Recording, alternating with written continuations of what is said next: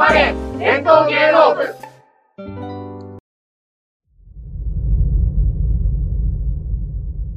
笹やんの農学ゼミ。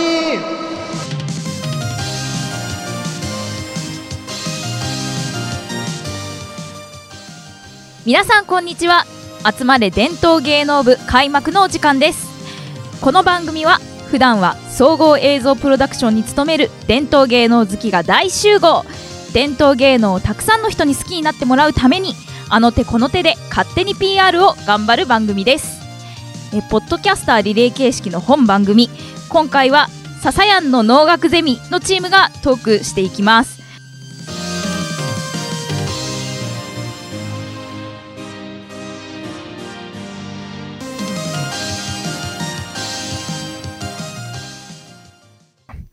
まあ、復習もさておきですね。はいまあ、本日メインテーマとなりますね。あの方に移移りたいと思うんですけども、まあ、さっきも、さっきも言ったんですけど、過激よと歌うっていう演目について、まあ、はいはいゼミ長である三浦さんからね、ちょっと事前にテキストいただいたんですね、田中さん。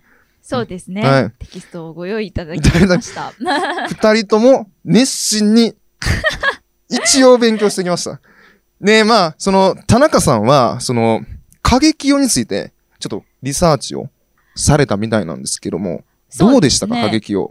なんか過激よって、はい。えっ、と、あの、歴史上の人物だなっていうのはなんとなく思ってたんですけど、うんはいあんまりどういう活躍した人だったかなっていうのをすいません、ちゃんとあんまりよく覚えていなかったので、はいはいそもそもこの人どういう人だっけっていうところをちょっと見てたんですけど、はい。あの、まあ、この過激よって作品って、その、さっき、あの、祇園少女の話出てきましたけど、あの、平家物語はい。が、えっ、と、ベースにはい。なっているっていう形になっていて、で、この、えっ、と、過激よさんは、えっ、と、藤原の過激よっていうのが本名なんですけど、藤原の過激をなん。か平の、えっ、と、過激よって言われることもあるっていう感じの人、ではちょっと私能の過激は知ってるんですがそのことあのゆ由来えあの原点出典はちょっとわからなかった。はいはいはいはい。うんそう、なんかその、まあ、藤原の過激よっていう人らしいんですよ。はで、えっと、あの、能で登場するときには、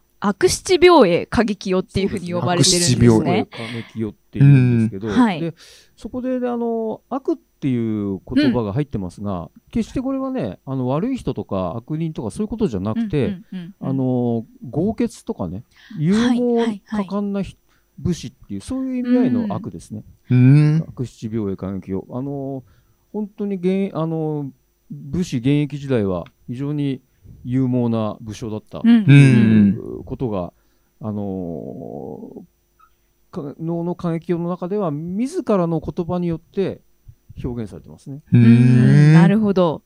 そう、まさにその、なんで悪って言うんだろうなっていうのは最初に気になって、ど。はい。そう、なんか結構平気物語みたいな、まあ、ああいうこう、あの、記録ものみたいなのって、こう、次の、あの、政府というか、あの、実権を握った一派が書くんで、なんか結構前の人たちを悪く書きがちだから、そういう流れなのかなって、若干思ってたんですけど、でもそれは違って、なんかその強いとか、豪傑とかっていう意味が含まれてるっていうのを見て、あ、そうなんだなと思って、ちょっと、ちょっと賢くなったなって 思ったんですけど、はい。はい。で、えっと、おっしゃる通りで、なんかこの、えっと、藤原の過激夫さん、本当に強い人として知られていて、うん。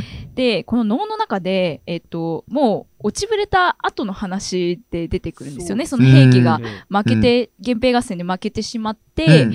まあ、あの、落ちぶれてからとの、えっと、姿を描いているっていう感じなんですけど、で、もう目が見えなくなってしまった方として登場するんですよ。うん。で、まあ、そこで、はい。まあ、一つ補足すると、はいはいはい。あのなぜ見えなくなったかっていうのが、うん。これが、うん。うん。あの結構あの悲しいんですけど、はいまあ、。要は源平の合戦で源氏が勝ったわけじゃないですか。うんはいで平家はもう、あのえっとの世の中ではなくなり源氏の中になったうんその世の中を見たくないわけですよ。うん。それで自分の目をえぐったんですね。うわ痛い、え痛い。過激王は悪七病へ過激王はうん自分の目をえぐって、うんうんそれで宮崎の地日向の地に落ちたというねーうわそうなんです。それ聞くだけでもああああえぐったいね えぐったんやーって。そう、ななんかすすごいですね、それ。いやそうって思いますよね。はい。まあもうそねこからもう、あの、はいはいはいスタートする、あの、ん行動は始まるっていう、もうんうすでにえぐられた後っていうね。そうなんですうんなんかちょっと調べたところによると、まあ、その過激代さんのいろんな伝説の中で結構その目をえぐったという話ははい結構有名なようで、うんあの清水寺にその目を奉納したと言われているらしいですへねー。はい。はまあでも目を奉納ってすごいですね、それね。そう、すごいですよね。ねどういう、どういう精神状態なんだろうなとかってど思ってしまどうんですけど。っていったんでしょうね、それはね。それはどう、だ誰、ねえまあ、彼らは超人ですからね、ある意味ね。そうですよね。うんヒューガにも行ってますからね。あそうですよね。ヒューガ。もう、なんかね、どこに出没してるのかなみたいなうん。感じにも思えますけど。あうの能の、あのーいわゆる主人公たちはもう時空を超越してるんで、どこへでも行け行ってますね。すごいですね。この後の宇宙でもそういう話が出てきますけど、超越してて、どこ、あのーどこへでも出没するんですよね。うんうんまあ、そうです。それで、えっ、と、奉納してたと。そうですね。で、まあ、目目が見えなくなってしまった、はいえっ、と、状態になってしまった、えっ、と、影清さんが、まあ、主人公っていう形になっています。で、えっ、と、実は影清さんは、まあ、そういう風になってしまう前に、えっ、と、ちょっとその、一人娘を、えっ、と、がいるんですね。娘がそうですねうんい。ます。で、えっ、と、ひとまるっていう名前の、ひとまる。はい、娘が、うんえっ、と、います。で、えっ、と、まあ、彼女は鎌倉になんか住んでいたらしいんですけれども、うん。まあ、ちょっといろんな噂で、うんまあ、過激用が、まあ、ちょっとその兵器滅亡してどうなったかちょっとよくわかんなかったけど、うんまあ、どうやら生きているらしいみたいなは話になって。で、まあ、そのお供のね、人と一緒に、うん。えっ、と、宮崎にうん。お父さんを探しに、父を探しに探しに。三千里。はい。はい。三千里かどうかちょっとわかんないんですけど、わかんない でも、でも、なかなか結構な距離をね、今日、あの。訪ねてあっという間に。確かに。一瞬でねあのでちょいですね。鎌倉出達してから、えっ、と。もう、あのーヒューガにお付きになりましたっていうふうにお付きの者が言うので、はい めちゃくちゃめちゃくちゃ。すぐ作っていう。連れの、あのー言葉にありますね。当時どこでもドアあったんかなよってもうね。本当そんな感じですよ。はいすごいカットするっていう。うんはい。うんで、そのひとまるさんは、まあ、娘なんですけど、はいあの、はいはい。過激用がすごく可愛がってたかっていうと、そうじゃなくて、うん。あのーまあ、遊女さんに産ませた子なんです。うなるほど遊。女に。遊女に産ませた子で、うん。でまあ、女の子だったんで、うんまあ、武士にもできないし、うん。まあ、うんどっかに預けとけ、うん的なうんうんあのーちょっと扱いとしてはね、うん少し邪険ですよね。まあそうですね。そうですねまあでも、うんあのーすくすくとひとまるさんは育って、でも、うんうんうんお父さんに会いたいわと、うん生き。ているんだったら、一目会いたいわと思って、あのー鎌倉を出るわけですよね。そうですね。なるほど。まあ、その、今のその境遇をうん心配しながらもっていうのが歌劇用の始まりですよね。はい。はい。じゃあちょっとそんな彼女が旅に出たというところで、はい。えっ、と、で、まあ、そうすると過激用がですね、こう、まあ、落ちぶれてしまった自身のね、身の上を、まあ、嘆いているわけですよ。はい。で、そこに、ひとまるたちがやってくるんです。うでん。、はい。あのー過激用だっていうことが、まあ、最初わからない、わからずに、うん。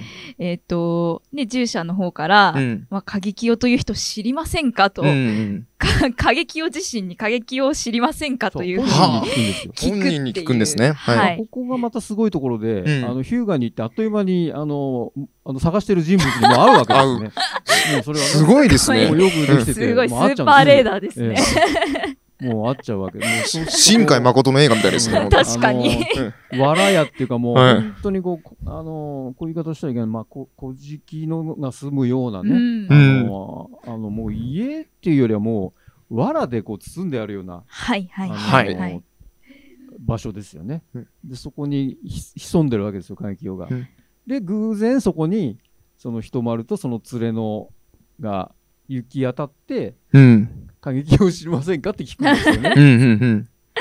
はい、本人にね、聞いてしまう。本人に聞いてしまう。という流れになるわけです。ただもうね、過激代さんは、うんもうちょっと落ちぶれてしまっているっていうのもあるので、うん。もう悟られないようにしたいっていうところで、うん。でもまあ自分はもう目が見えないから、うん。そんなような人は見たこともありませんっていうことで、あの他人のふりをうん。していくっていううん流れになっていきます。はい。うわ親子の出会いはそこではなかったわけですね。はあ。悲しい。そうなんです。えええっと、この歌歌い本というか、あのーえっと、テキストにはやっぱりあばら屋って書いてあるかな。あの本あのわいわゆる現代語訳ではね。うんうんうん。はいはいはいはい。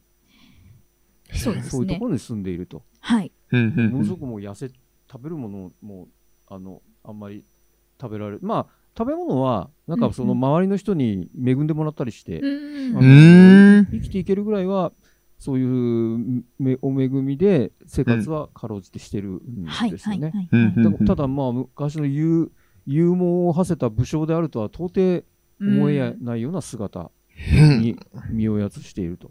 うん。そうなんです。なのでね、その、会った段階では、もう、おうんえっ、と、もう親子だって明かすことができないってうん。いう、えっ、とね、状。態になっていましたと。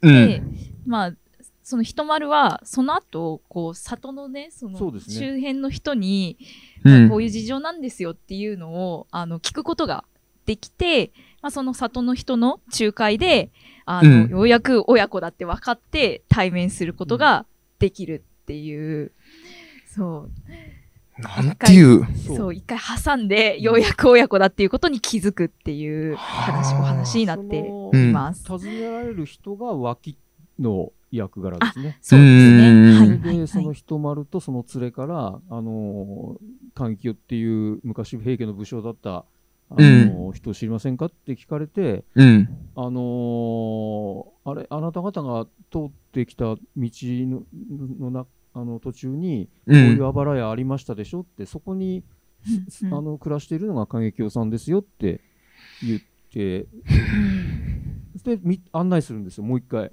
もう一回もう。そこうに。ん。で、環境さんにその脇が、うん。里人が、あのーあんた、あのー、環境さん訪ねていると、まあ、環境はその脇が一人で訪ねてきたんだと思って、うんあのーまあ、返事するんだけれども、まあ、そこにそのさっきの2人がいるとは最初思ってなかったんですよね、きっとね。うん。なるほど、なるほど。うんそう。で、まあ、見事、親子はね、もう一度再会することができるんですけど、で、えっ、と、過激用はですね、まあ、その、ひとまるの、あの、お願いに応じる形で、まあ、ヤシマの合戦の様子を、うん自分がいかに勇猛果敢に戦ったかっていう話を、まあ、聞かせてあげるんですね。そうです。うん。はいで、まあ、その話を一通り終えた、あの、過激用はですね、もう、長くは、まあ、自分は生きられないだろうからっていうところで、うん。まあ、ひとまるに、あの、まあ、お家に帰って、自分の、うん。あの、ことを弔ってほしいっていうことをお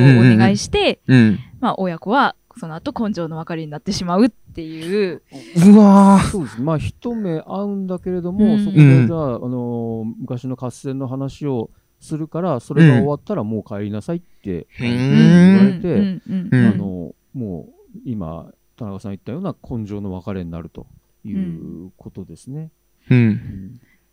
そう、ちょっと、ちょっと寂しい感じのね、うん。終わり方になるっていう、まあちょっと、ノーあるある、寂しい終わりはちょっとノーあるあるかもしれない寂。しい終わりはの悲しい時言うてね、本当そう。という、でも、その戦いのことを思い出しながら、うんあのー感激をがが語るときは、とても昔を思い出して、楽しそうって言っていけないけども、あの非常にあの昔を思い出して、あのーえなんていうか、力がみなぎるようなに。うん。形の演動をやっぱりするんですよね。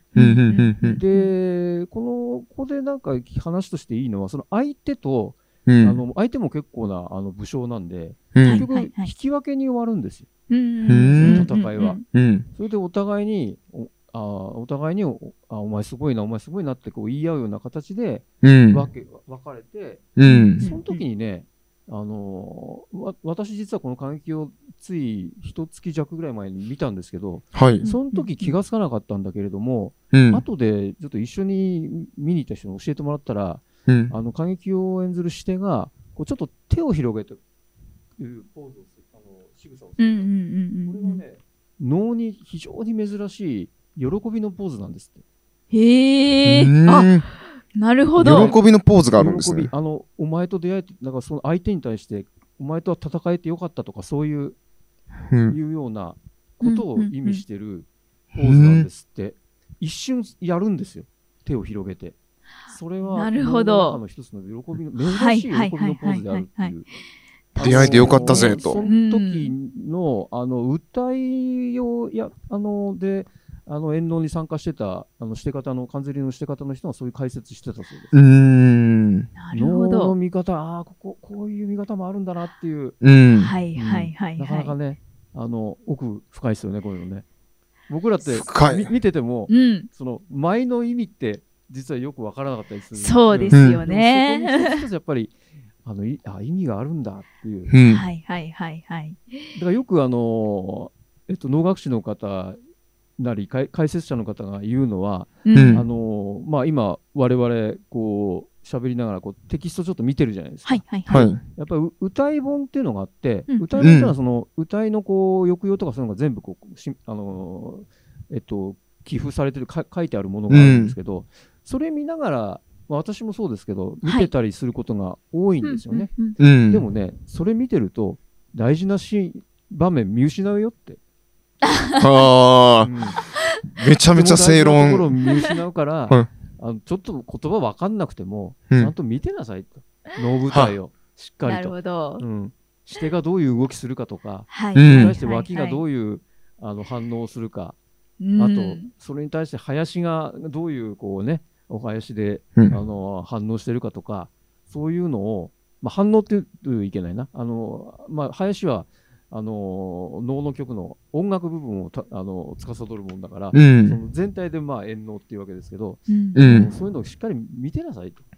ううん。あの能の魅力分かりませんよって、あのえっと、今年、御年92歳かな、なられる、あのえーう和歌を歌われる馬場明子先生も、そういうふうにおっしゃってます。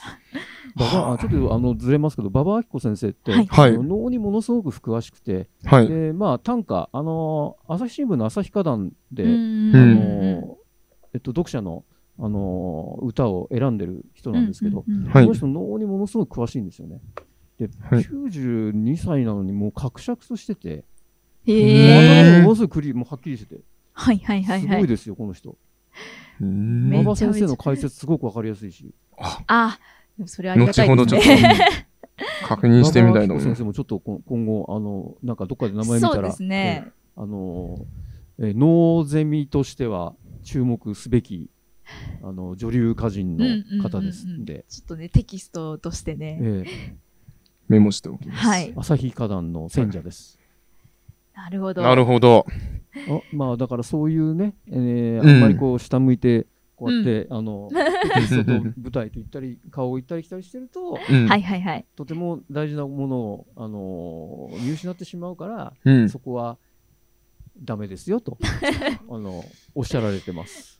じゃあちょっとなるべく顔を上げてやっていきたいなと顔を上げてやっていきたいと思いますけども下向くんですけど。ずっと下向いちゃうけどね。ここはいいんじゃないですかね。はいここはポッドキャストでね、別にね、あの見るものは知識に自信がないもので、あんまり。みんなそうです。はい。みんなそれ。ゼミ生としてゼミ長としてうんみんなでこうやって、あの学習していきましょう。学習していきましょうといねところなんでこれは、これは、ポッドキャストなんで。はい。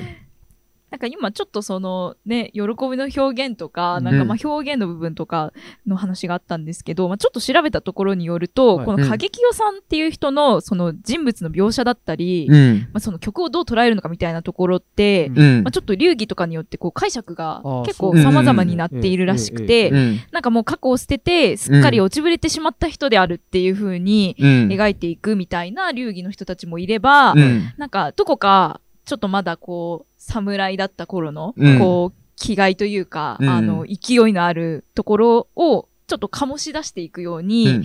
なんか演じていくみたいうんな、うんなんか流儀もあ存在しているみたいでそうなんですよね。なんでちょっとね、そういう違いもいろいろあるみたいなので、うん。まあそこを感じ、見て感じてみるのも面白いのかなというふうに、確かにそうです。ね。まあもうね、なん、もう、なんか、な、何年もレベルじゃなくて、もうずーっと、あの、演じられてきているものでもあるので、まあそういうところでね、いろんな解釈とかも生まれてきたのかなというふうに思いますが、これははい。作者は誰かな？世阿弥になってますね。世阿弥ですか？ええうんうんこれはうん世阿弥のサクトスって書いてありますね。うーん。そうですね、作者、でも一応不詳、あ不詳なので、確定ではないのか確定ではないんなってですねいう感じですね。あ作者不明。それね、えっと、はい多分、今元にしてるテキストが2つあって、はい。あのーなんか明治ぐらいに、明治なのかな？ちょっとあの、かなり古く出た、あの、洋曲大観っていう、はい、あはい、はい。の本があって、う。洋曲の洋は歌い、うん曲歌いはあの曲ですね、音あの楽曲の曲。大観は、あの横山大観の大観、大きく、はいはいはい。あ、大きく見る。洋曲大観っていうのが、あのー、7冊でセットっていうのが出ていて、これ結構古い本なんですよ。うんうん今ね、なかなか入手うできん。なくて、まあでも古本屋のサイトだと、7冊で3万とか。うんええうん3万で売ってでもこれ結構勉強になってて、はいあのーこう、脳を見るためにこう学習していくのに、基本ってなるような本なんですね。うんうんうん。うん。そこには、まあ、えっと、一応、世阿弥のサクトスって書いてあるけれども、もう一冊の最近出た、あの、脳を読むっていう、うんあのまあ、脳学士の方とか脳の研究者とか、うん。あ。のいろんな方が執筆してる、これは4巻一組、一組というか4巻もののもものがあって、あの、うん。えっと、梅原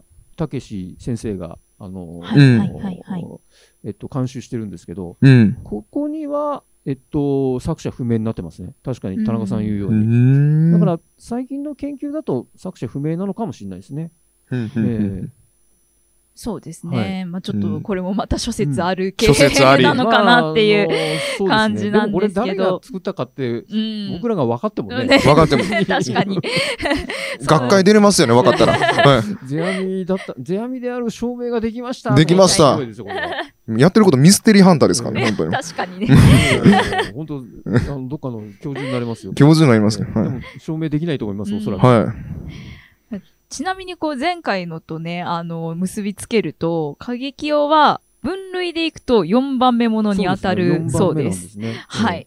うんね人情系のね、うん人情うんものだから、みたいな。あの、武士が、武士が結局、戦いに敗れて、うん命を落とすって言って、それで、例えば、後してで幽霊となって出てくるっていう風な設定だと、あの、2番目になるんですけど、修羅物に。はいはいうんただ、はい。過激用の場合、元武将だけれども、い。うんまだご存命なので、生きているので、うんうん。あの、多分4番目に入るんじゃないかなってういう、ーんあのー解釈ができるのかなと思います。あと、あのーこれ、前、あのー能には、世阿弥の編み出した、あうんの、複式無限能っていうのがあって、うんあのー前して、後してっていうのがあるんですよって話したと思うんですけど、この過激用は、あの、一段っていうことですね。複式じゃなくて、一段でもう終わるっていう。うんうん時間の流れ、くあの途中で区切ってないっていう、うん一段劇能と呼ばれてますね。なるほど。はい。はい。なるほど4番目もの一段4番劇能。目もの。はい。はい。じゃあ4番目ものの劇だったという感じですね。ですでちなみに、ちょっと、あの、若干脳から広がってしまう話になるかもしれないんですが、はいはい広がってください。結構、その、過激用って、うん。他の伝統芸能でも題材として使われていることが多いので、うん。私もあの、えっ、と、一番伝統芸能の中で見てるのは歌舞伎が多いんですけど、はい。うん。歌舞伎にもね歌舞伎にもこれねそういえばちゃんんと見たことないけど、あるなっていうのは思うん。って、うん。で、まあ、ちょっとあの調べてみたところ、うん。まあ、こう能能とか狂言とかもちろん人形浄瑠璃とか歌舞伎だったり、落語にもなっている、はい、うん。人気の、えっとキャラクターであるっていうところですね。うん。でこその伝統芸能においてその歌劇用が登場する作品のことを歌劇用ものというらしいです。ああ、そうなんですね。過激をもの。はい。うんで、うん。もう一個の一大ジャンルとしてこはい。うんうんうんう確立されているっていうう形ん。になっているみたいですね。で、えっ、と、えっ、と、その結構その江戸の庶民にうん。は結構その孤高のヒーローみたいな扱いになっていて、多分、あの、能、能でこう演じられてた頃の方が、多分あの、うん。実態に近い感じだったと思うんですけど、うん。だん。うね、そう。幻想が広がってってね。そうですね。付加されて、こう、あのイメージが。江戸の頃には、どちらかというと、その、あの、もっと活躍していた頃のうん。イメージの方が増幅されているみたいな感じで、うんなんかその戦うヒーローであるみたいな、あの、形でこう人気があったみたいな、うん。えっと、形らしいですね。うんで、えっと、歌舞伎だと、この歌劇よって、うん。あの、お箱の一個なんですよ。うんなので、團十郎成田屋の。あの、うん演目っていう形になっていて、なんかストーリーもこう全然違う感じで、うんうん。なんか牢屋から、あの、牢破りをして出てくるみたいうんな、うんうん。なんかそういう結構、こう、うん。荒事の激しい感じの演目として、あの、登場するっていう感じなんですよね。ね。なんで、こう、時代とともに同じキャラクターも違ね。う捉え方をされてるんだなっていうのは、ちょっと面白いなっていうふうに、そうね。はい、うん。思いました。なので田、中さんすごいですね。もう、感激用で卒業論文書けそうですね。かけそうですね。週もらえんちゃいますか？うん。すごいすごい。まあでもこのね、過激代さんって結構、謎が多い人みたいで、どうも、生涯にわたって、なんか結構、その、はっきりしないことが多い人みたいなんですよね。うんなので、なんか逆に、いろんなこう、みんなの想像につながって、うんいろんなところの創作的なところに結びついていったっていうこともあるみたいですね。まあ、なんせね、あのーまあ、原曲というか、もともとのその能だと、知らないうちにヒューガに行ってるわけですからね。ヒューガに言ってますから。まあどどこでもドアかなと登場人物の人たちはね、うんもう、ああのさ、さっきも言いましたけど、あっちこっち行きますからね。うんはいはいはい本当に。ヒューガか。ヒューガでね、多分。飛行機ないですからね。そうですね。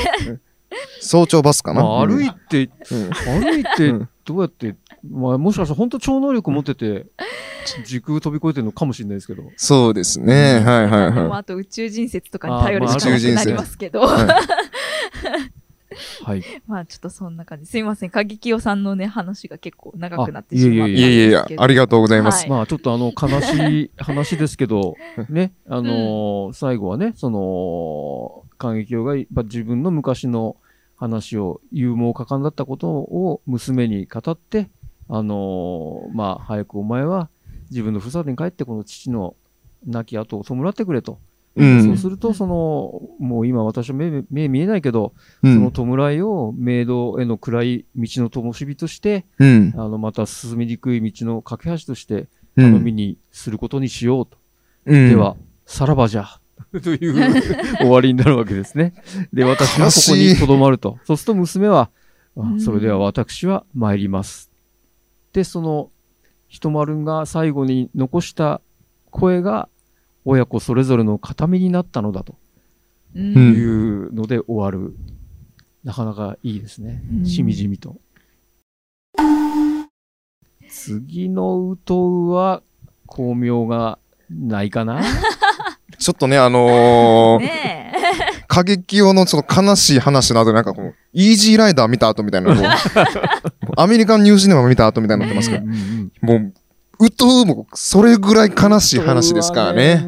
ね、本当に悲しいですね。あの、その、うとうってまずどう書くんかっていうと、ん。え。こう、善と悪の善はい。で、知るに鳥って書いて、まあ、良いことを知る鳥って書いて、うとうっそうてですね。書くんですけども、僕初めて知ったんですけども、うとうってあの、実際に存在する、あの、鳥の名前みたいですねええそう。ですね。でええいると思いますね。はい、ウミスズメ科で、うんあの海鳥の一種。あ、なんかあの、砂浜で子育てするんでしょ、産んで。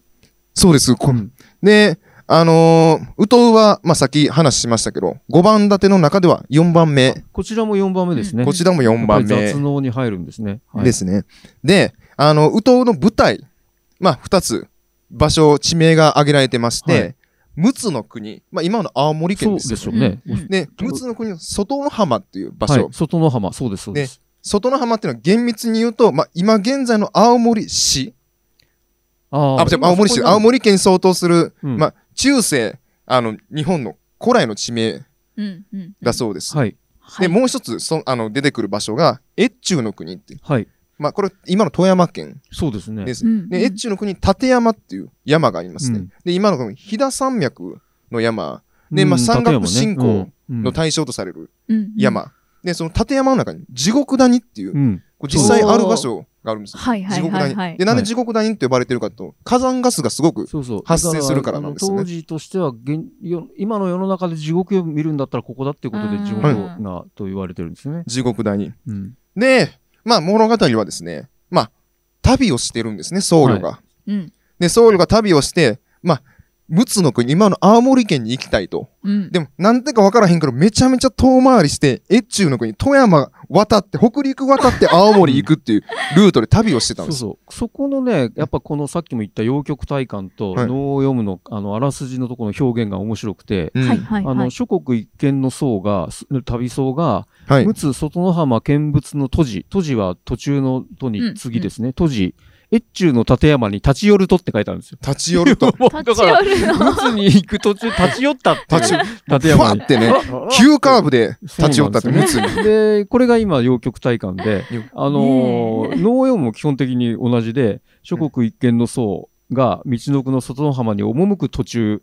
霊場として知られる越中立山に立ち寄ると、立ち寄ると。なぜ立ち寄るかと書いてないっていうね。なるほどね言い方可愛いです立ち寄るとって言って。そうなんですよちょっとね。すごい軽い感じだけどうん結構重いですよねそうめちゃめちゃハードワークこなしてますよとね。しては重いですよ。うんだから、あ、そうそう。だから、これ、実際の話に入ってて、まあ、あの、その僧侶は脇、脇なんですよね。うんあの、して脇で言うと脇で、あの急ぎ候ほどに、これは早立山に尽きて候、心静かに瞳ば、瞳せばやと思い候っていうところでもう、急いだ甲斐があって、早立山に到着しましたってなるんですが、あ、その前の言葉で、あの、私は諸国一見の僧ですと。私はまだ陸奥の外の浜を見たことがないので、これはもう実際脇、脇のセリフうん。でないので、この度、外の浜を見物することにしました。また、良いついでなので、途中、立山に登って、霊地を一見しようと思いますっていうね。なんで立山行くここも時空超えてますよね。時空確かにまあ、じと時間は超えてないかもしれないけど、少なくとも空は超えてますよね。空超えてますよね、ね本当に。この辺が能の面白さですよね。はい。まああっという間にどこへでも行くというね。どこでもおお坊さんですよね、もう、はいこれ。お坊さんですよ。あの何何歳か知らないですけど、テクテクテクテクこう歩いてって、そうですよね。あ、外の浜行こうと、あ、でも、ついでに立山寄ってこうっていう、立山、早朝バス乗ったんかわかんないですけど。この軽いね、あの、フットワーク。確かにうん。でもトワークス。ねどうせ長旅だからっていうことなんですかね？はいどうなんでしょうそうなんですね。気ねにしてないんですね、別にね。はいはいうんで、まあ、ついでなのでっていうのにそこにね。ねで、そのついでにはちょっと意味があったんですよね。うん。うんで、そうですまあ、その、お坊さん、僧侶がですね、立山で、うんうんまあ、修行を終えて、で、下山しているところに、まあ、ある一人の老人に呼びかけられたんです。うんちょっとちょっとおと。で、君、外の浜に行くんやったっけ？みたいな。で、もし、外の浜、外の浜に行くんやったら、去年の秋頃ぐらいに亡くなった漁師、あの、まあ、山の漁師ですよね。漁師の家を訪ねてくれへんかと。で、そこの奥さんと子供に、この身の傘、まあ、着てる服ですね。すね身の傘を渡してうん、供養してやってくれへんかと。うんって言うたんですよ。で、急にそんな、ぶわってお、おじいさんにそんなこと言われたもんですから、そうお前何やと。誰やねん、お前、みたいな。いや、そんなん、いきなり外の浜行って、その知らん人の家行って、知らん人のものあげれるわけないやないか、みたいな。なんか証拠ないんかと。で、言ったら、その老人がですね、なんか、あ、じゃあ証拠、今から渡しますって、こう自分が着てる服のこう袖を、ビリビリビリって破い破て、これ、その奥さんと子供に見せたら、誰か、誰が渡したか分かるから、つって、渡すんですよ。もうなんか、卒業式の第二ボタンみたいな、ブチンみたいな。ね、これ、そのビリビリって渡された袖と、あとその身の傘を渡されて、そまあ、困惑しながらも僧侶は、まあ、外の浜の目的の場所に向かうんですけども、で、外の浜について、まあ、目的の奥さんと子供に身の傘を渡すんです。そしたら、もう奥さんは、その、驚きとともになんか懐かしみを覚えたんですね。うん。でそれはテレパシーや 自分の亡くなった旦那の身の傘うんやと。そうですね。え、待って。お坊さんそれ誰から引き受けたんですかと。つったらお坊さんが、なんか、ひ引きちぎられたその雑なね、こう、袖、う服の袖を渡して、なんかこんなんもらったんですけど、つって渡したら、それが、あの、奥さんの亡くなった旦那さんの腕の袖やったんですね。片身にぴったり合うっていうね。なるほうど。んぴったり合うんですよ。え？みたいな。で、どういうことやーっつったら、急に、さっきのおじいさんの亡霊が出てくるんですよ。はいブワーンってえ？ってなって、え？で、僧侶は気づくんです。待って、さっき立山でお会うたおじいさんやと。この亡霊。えらい変わり腹立ててるやないかと。で、なんか亡霊語り出すわけですよ。うんうん。俺ちょっと悪いことしてもうたと。で、どんな悪いことかなウトウを殺してもうたと。そう。で、ちょっと笑っちゃった。ウトウの性質っていうのが、ウトウってなんか普段砂浜で、こあの、小鳥と親鳥が、小鳥は砂浜に隠れてるんですよそうなん。ですね。うんうんで、親鳥がこう、小鳥をこう、世話するときに、親鳥が上からウトウって鳴くんです、ほんまに。言われて、えーそう言われてるみたいなんですけど。はいはいはいはいで、。ウトウって鳴いたら、小鳥は、安方ってうん。返すんですよ。安かった。そうそう。えっウとねトウ、安方っつって。なんか家系ラーメンみたいな、その、いや言われるんですけど、あのー、確かに。宇藤安方ってのはどっかのね、神社に祀られてる人なんだよね、確かね。へうん、え。これちょっとまた別の話なんだけど、はいはいはいはいうんこれはね、そのさっき出た馬場先生からちょっと解説で聞いたんだけど、すいません、ちょっとその深いところ忘れてしまったんですけど、うん。あの、宇藤安方っていうのは、その、えっとね、その陸奥の神社だっけな神社で祀られている人らしいですよ。うんまあちょっと今余談ですけど、はいそうそれで、ウトウって言うと出てくんだよね。だから、そのりはい漁師がウトウって言って、あの子供が出てきたとこを捕まえてそうなんで殺しすよね。ちゃうっていう。だから、これは、だから、どういうのかっていうと、結局、殺生したことによって、はいはいはいはい。その、地獄に落ちるというう。ね、うんん。いう能なわけですね。三浦さんがおっしゃられたように、それにこう、知識、なんか、こう知恵を得て、うん。こう、うとうっていうことで小鳥が安方で出るから、その小鳥ばっかバーって狙ってて、漁師さんは当時。うんうんうん。でまあよく、よく取れるからね。よく取れるんですよね。で、まあ、その、すその、亡霊がね、言うにはもう生前ね、まあ、なりわいとは言え、その、生活のために、うん。こう、殺生に明け暮れてたと。私はと。で、その、で、ウトウのね、特徴ですね、いろんな、ウトウってね、いろんな鳥がいる中で、一番親子の愛情が深い。鳥なんですそうなんだ。うん。で、その親子の愛情が深い鳥の、こう、絆を、こう、引き裂いたっうん。ていう罪もあると。私は、と。で、私はもうとんでもないことやってしもうたと。で、こう、自分、自分が今どれぐらい苦しんでいるのかっていうのをこう説明してくれるわけですよ。その亡霊が。やだ。そう、あの、じ地獄に落ちて、その、こっちもね、親鳥に目をえぐられるのよね。はいはい。また目えぐるじゃないですか。で、こうめちゃめちゃ怖いんですよ。こう、ウトウが鷹になるんです。うん。そうそうそう。えで、その漁師の亡霊が記事になるんです。で、ああ、そう、あ、そうだっけ？追い攻められるっていう。うんよく、よく勉強してますね。ええ天才ですから。言っちゃいますけどね。あすいませんちょっとあのウトウは調子乗りました身を変えてあのすごいさらっと流されたけど。私は大丈夫仮になってって書いてあるね。で、その記事になって追い攻められるんですよ。で、追い攻められてるところもこう描写するんですよ。で、そこもね、あの、このウトウの見物の一つなの、はい。あ、なるほど。で、その、まあ、鷹のウトウに記事となった漁師が追い攻められて、追い攻められてるー。助けてくれって言って終わっていくそう、終わるんです。ウトウは、終わり？そう、そ 助けてくれーっつって終わるんです。う。うん。まあそ悲しい。そこをだから、あのーいちょっと読んでみると、うんウトウは身を変えて鷹となり、うん私は狩り場の生地になって、どうにも逃れがたい状態です。うん空は吹雪となり、地を走る犬、そして鷹に攻められる。ああ、なんという苦しみか。このやむことのない身の苦しみを、どうか助けてくださいませ、お僧様。そう言ったかと思うと、漁師の亡霊は姿を消してしまった。つまり、成仏してないんですよ。うんうんそうですよね。うんうん。あの、栄光を願ってるんだけども、苦しみの中で、消えていくっていうね。だからつまりこれはどういうことかっていうと、この苦しみはまだ永遠に未来へを続いてるっていうことですよ。やだー。悲しい。最悪。うんえー、嫌やな、それ。救いがないん救いがもうマジでなさすぎるんですよ。救いないかも。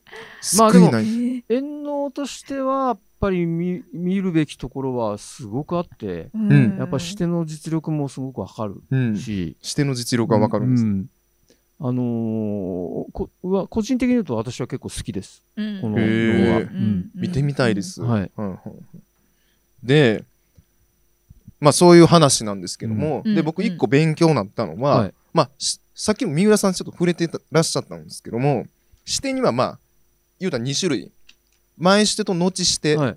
ていうのがあって、うんで、この場合、あのーまあ、すさっきその話すると、なんか演目によっては、その主人公がこう途中から舞台から下がる場合があるんですよね、脳って。うんあそうですね。うんあのーもちろん前視点と後視点の場合は、はいあの変わるので、あのや役柄っていうか、まあ、その役割元人は変わるわけだから、うん。一回下がんなきゃいけないですうよね。ん。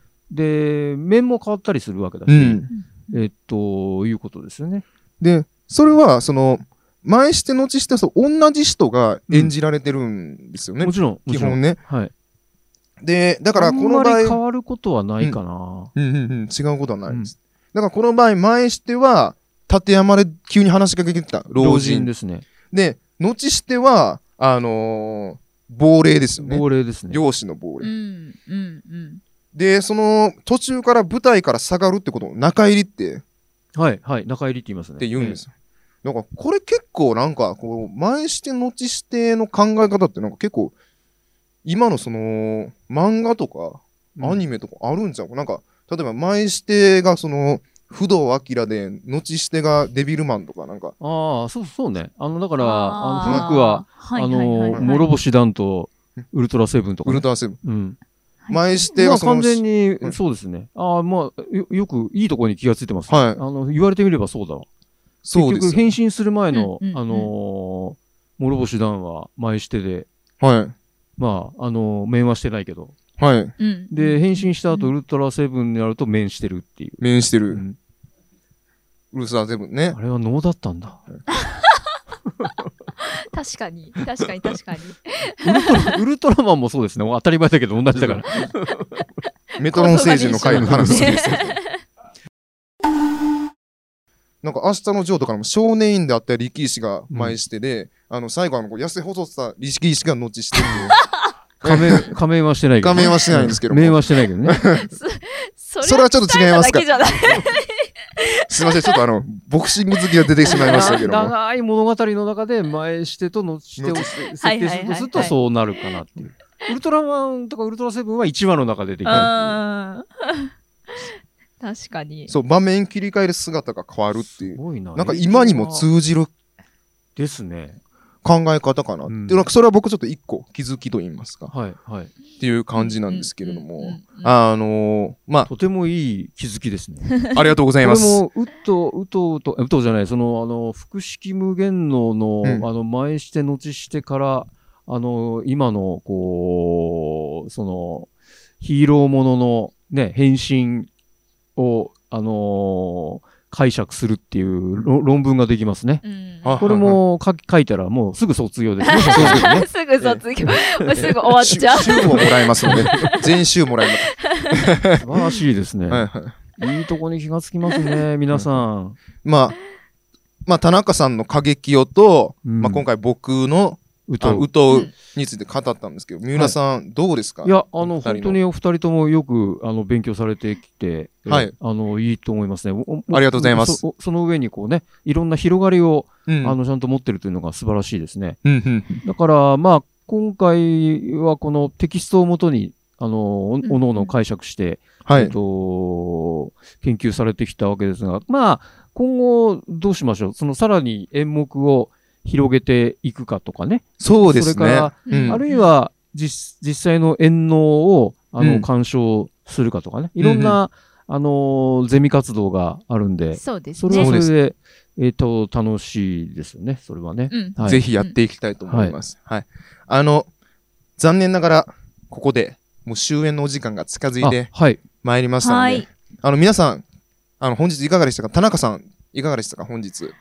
いやそう。でも、は演目から結構掘り下げられたりとか、はい。まあね、伝統芸能部やってていろんな伝統芸能の話はい。をし。てるところに、なんかつながるところを見つけられたりするのがうんうんうんうん。結構すごい面白かったなってはいうふうに、はい、はい思いました。三浦さんいかがですか？そうですね。あのーやっぱり、えっと、5番立ての話ししてたり、それから能の歴史の話してると、ああ、そうなんかって、能って古いんやなとかね、うん。まあ、あのそういうことは、あの、漠然と、あの知識として、うん。えーあの知ることもできるし学習にもなるんだけれども、あのまあ、5番立てもあそういう分類があってその中にはた多数の演目があるんだなっていうふうにはあのー思うんだけどもちょっと具体性を欠く部分あるじゃないですか。うん。そうですね。うん。まあ、実際にそのな奈良時代どうだったかとか平安時代どうだったかっていうのはそのそその時代にまた戻っていってみないとうん。歴史のうん。学習もある種必要になってきちゃうし、ただそれだと脳、え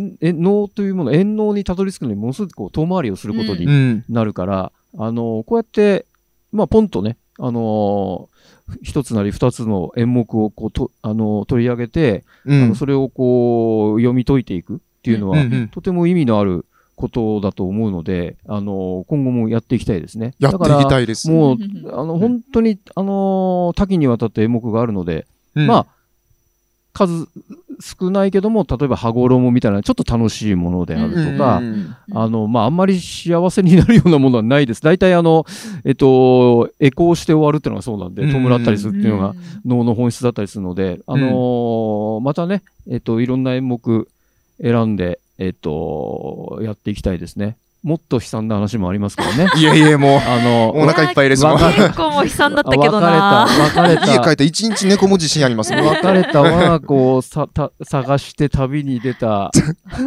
お母さんが、えー我が子は死んでたっていうね。最悪じゃないですか。でも我が子はの幽霊で出てくるんですよ。でもね、あ、そうそう、これ、ウトウでもう一個大事なことあって、うあ、の、その、外の浜に来るじゃないですか。うんで、亡霊出てくるじゃないですか。はいはいはい。でもね、亡霊は、その、妻と子の姿は見えてないんですよ。つまり、えー会えてないの。えー来るけど。え来たのに。来たのに会えてない。見えてない。ー、えー、え、それは、それは縁のを見てるとわかる。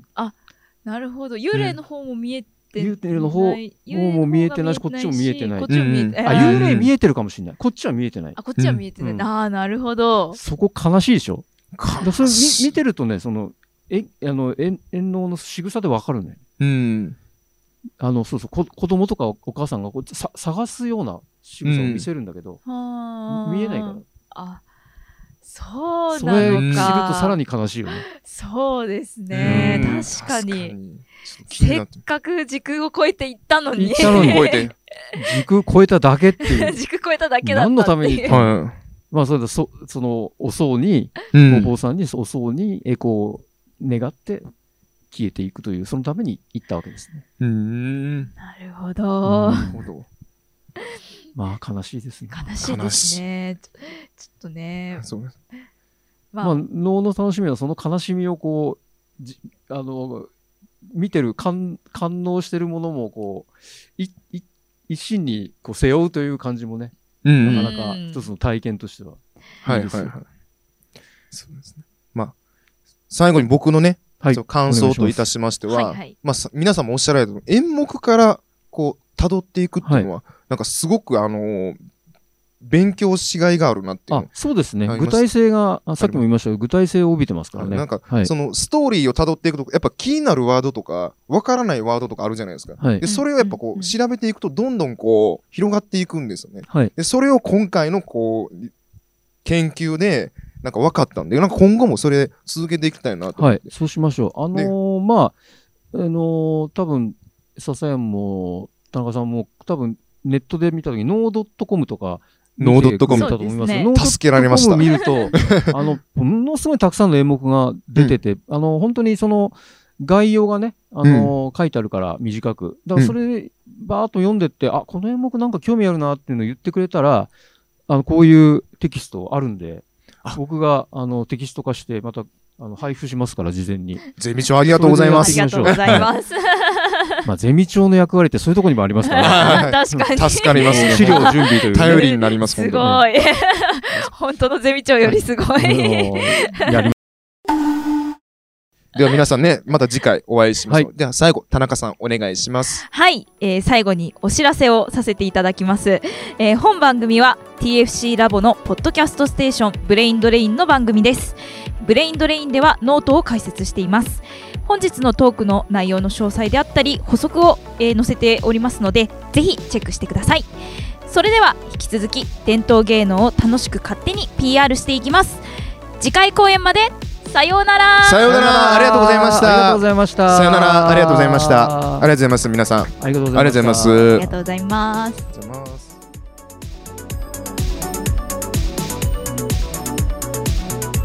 ササヤンの農学